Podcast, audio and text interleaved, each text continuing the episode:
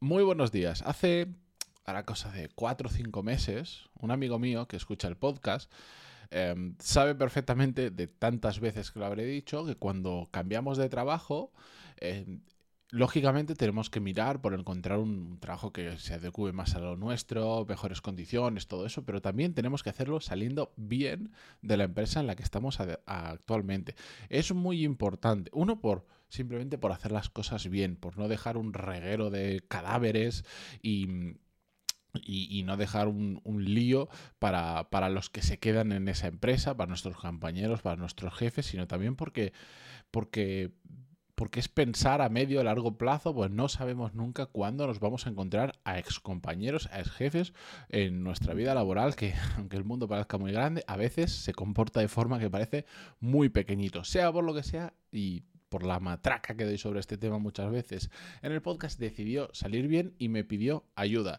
Y en el episodio de hoy os voy a contar qué hizo exactamente, bueno, qué hicimos exactamente para salir bien de su empresa y... Mm, hacer las cosas como pensábamos que teníamos que hacerlas. Así que os lo cuento en el episodio 1314, pero antes de empezar, yo soy Matías Pantaloni y esto es Desarrollo Profesional, el podcast donde hablamos sobre todas las técnicas, habilidades, estrategias y trucos necesarios para mejorar cada día en nuestro trabajo.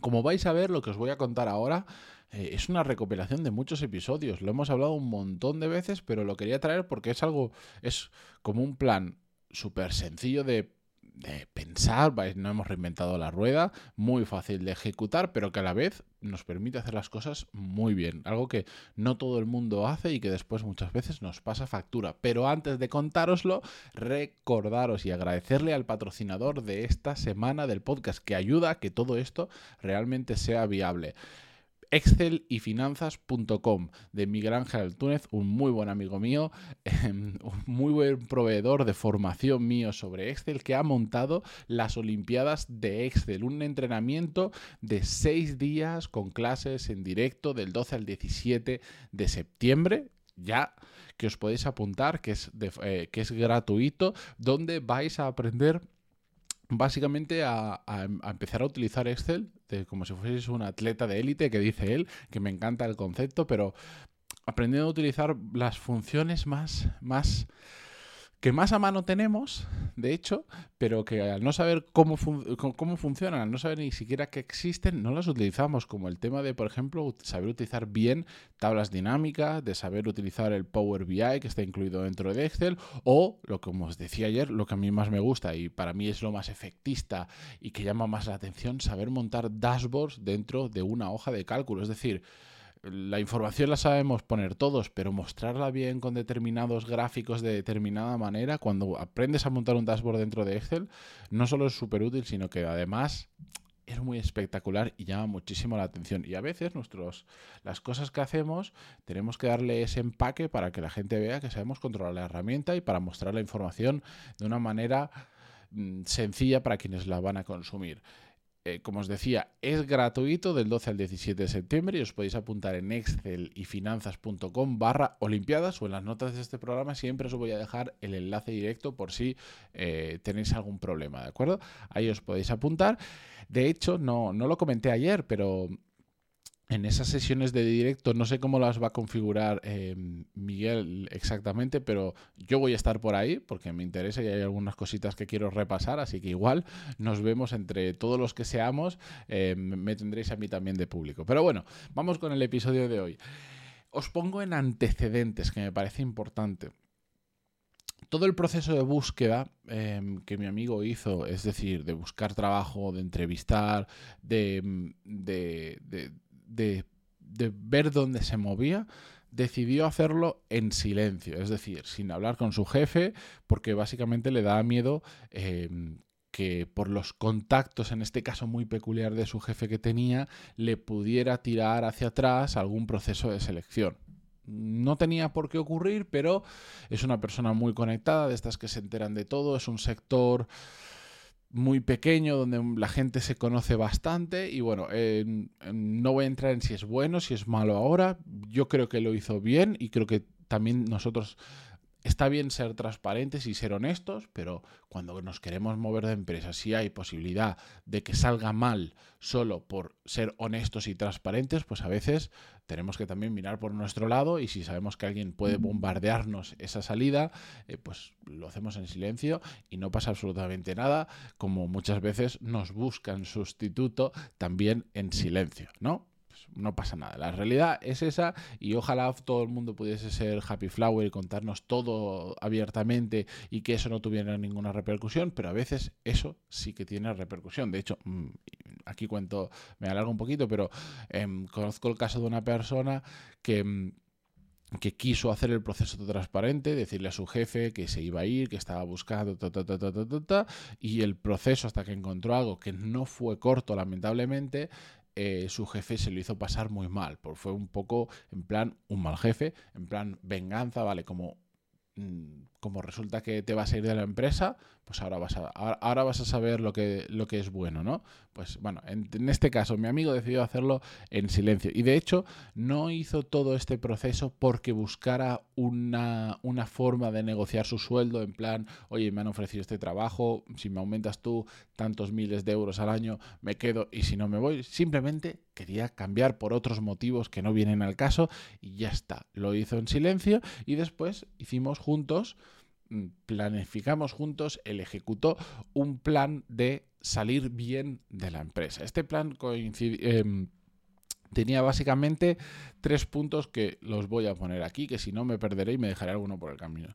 Bien, el primero es que dio dos meses, eh, casi dos meses enteros para hacer el cambio. ¿A qué me refiero? Él planificó, él entendía cuál era su trabajo, qué es lo que tenía que hacer y cómo salir bien significaba que necesitaba más o menos unos dos meses en el momento en el que él tuviera claro a qué empresa se iba. Entonces, por un lado, durante el proceso de búsqueda, cuando iba haciendo entrevistas em, más avanzadas con empresas que estaban interesadas y que a él también le interesaban, él ya ponía sobre la mesa el, el hecho de eh, si sale adelante y me incorporo, eh, yo lo que necesito son dos meses para incorporarme, no 15 días como suele ser bastante habitual ni un mes, necesito dos meses. Y de hecho eso sí que lo hacía bien, lo explicaba abiertamente, decía, porque en el trabajo en el que estoy yo creo que se requieren dos meses para dejar las cosas bien y de hecho eso es una cosa que eh, evidentemente a las empresas nuevas le gustaba bastante escuchar, ¿por qué? Porque significa que hay un compromiso con tu trabajo actual, que no les vas a dejar tirado y todo eso. La cuestión es que lo tenía claro y puso eso sobre la mesa y lo puso como condición eh, en, la, en, la, negociación de eh, su nuevo trabajo. No quería desaparecer y listo, básicamente. El segundo punto es, es que pensó cómo sustituirle en su trabajo actual, por decirlo de alguna manera. Es decir, hizo una cosa muy fácil que le propuse, que es para empezar un listado de personas que conocía que podían sustituirle. Esto ya lo hizo durante el proceso de estos dos meses de cambio. Si más o menos llevas tiempo en un sector y te has sabido mover, has trabajado tu red de networking y tal, es, normalmente suele ser bastante fácil encontrar, salvo que sean trabajos muy peculiares, el tener una idea de gente potencial que podría sustituirte, desde compañeros dentro de la empresa, desde personas que han pasado y se han ido por la empresa, de la empresa por, por motivos diferentes que podrían volver, hasta gente que tú conoces en el sector, en la competencia, en trabajos similares, etcétera, etcétera, que dices, bueno, pues esto, todo este listado de personas me podrían, podrían hacer perfectamente mi trabajo. Pues eh, eso lo hizo. Y después hizo también para facilitarle la vida a su jefe, hizo, podríamos decir, una, voy a poner comillas, y aquí sí que puedo poner comillas en vídeo, una job description o em, con sentido común que le llamo yo, o un listado, mejor dicho, de, oye, ¿cuáles son las habilidades clave que necesita este puesto de trabajo? ¿Cuál es el conocimiento que tiene que tener o la experiencia? ¿De qué se trata mi trabajo exactamente? Es decir, cuando su jefe se pusiera a buscar a otra persona, él ya le dio mascadito la solución de lo que tienes que buscar o si vas a publicar un anuncio, estas son las habilidades que necesita, los años de experiencia, em, estas son las principales tareas que tiene que hacer, las más importantes, pum, pum, pum, pum Tan fácil como eso. Os estoy hablando de cosas que literalmente lleva a hacer las dos, que podrás llevar dos, tres horas como muchísimo. No es que te sientes y las hagas de golpe. Por lista de gente que te puede sustituir, lo vas haciendo poco a poco, lo vas construyendo en tu cabeza. Algunos nombres salen fáciles y otros te requiere pensar un poco. Pero, pero estamos hablando de cosas muy simples que hacer.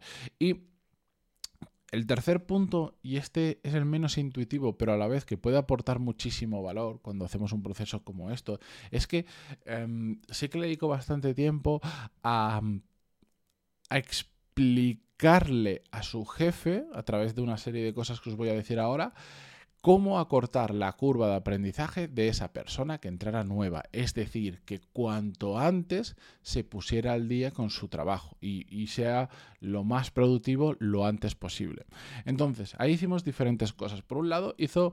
Em, una lista de tareas o de proyectos ordenados por impacto para la empresa su trabajo pues tenía como muchas cosas a la vez, diferentes proyectos en paralelo en los que o lideraba o participaba y por otro lado tenía una serie de tareas de forma más o menos recurrente que había que abarcar, pero no todo tiene la misma importancia. Entonces él más o menos listó todo lo que era realmente relevante de su trabajo y además lo ordenó por impacto. Oye, pues tengo este proyecto en camino que tiene muchísimo impacto, que hay que ponerle muchas horas, tengo este otro, así. Eso facilitó muchísimo, evidentemente, el cómo hacer el, que la persona que viniera detrás entendiera muy bien de golpe todo lo que había abierto y em, por dónde empezar o en qué tenía que poner el foco, porque si no, no sé si os ha pasado alguna vez que entras en un trabajo nuevo te sientas el primer día y te dicen, no sé, ve preguntando por ahí qué es lo que hay que hacer. Pues esto pasa.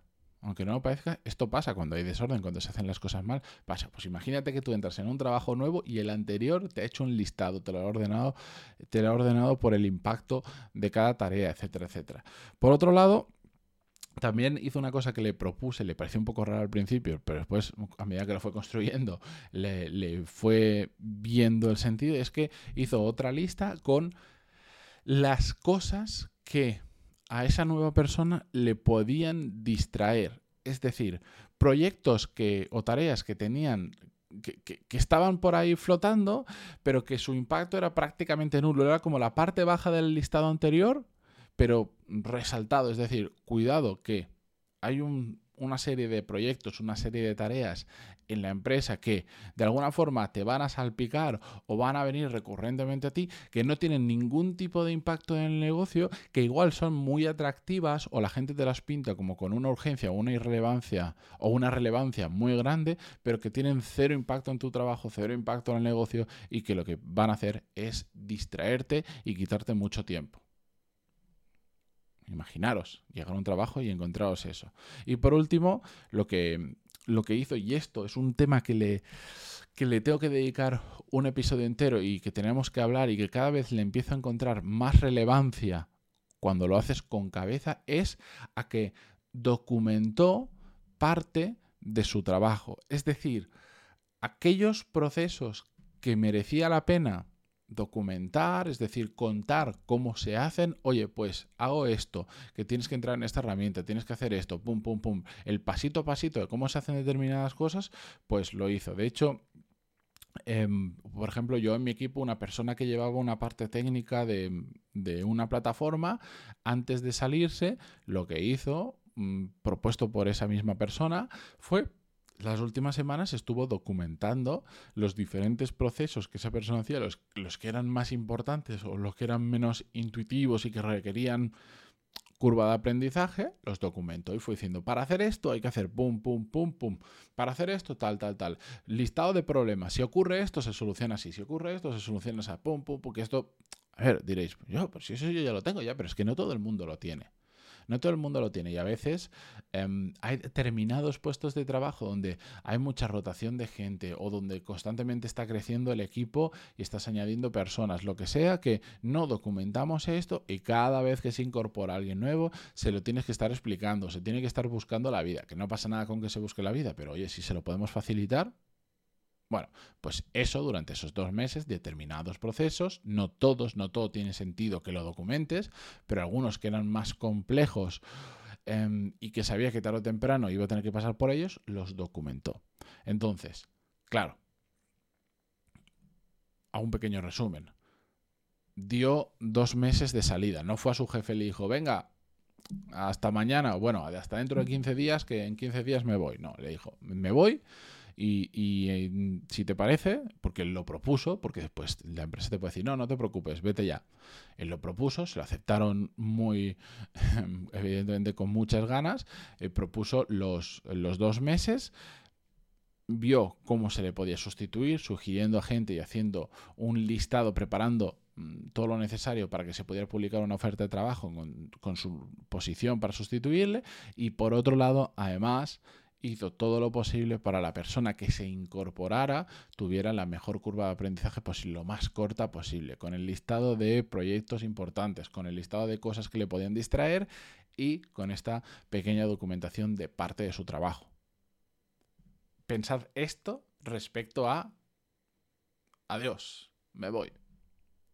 Salir así es muy diferente. Y os aseguro que cualquier jefe y compañeros también Em, que vivan este proceso os lo van a agradecer haciéndolo de esta manera mucho más que si simplemente decís adiós, cogéis vuestras cosas del escritorio y os vais. Esto es salir bien de una empresa. Es un caso particular, hay que adaptarlo a, a cada caso, pero esto es salir bien de una empresa.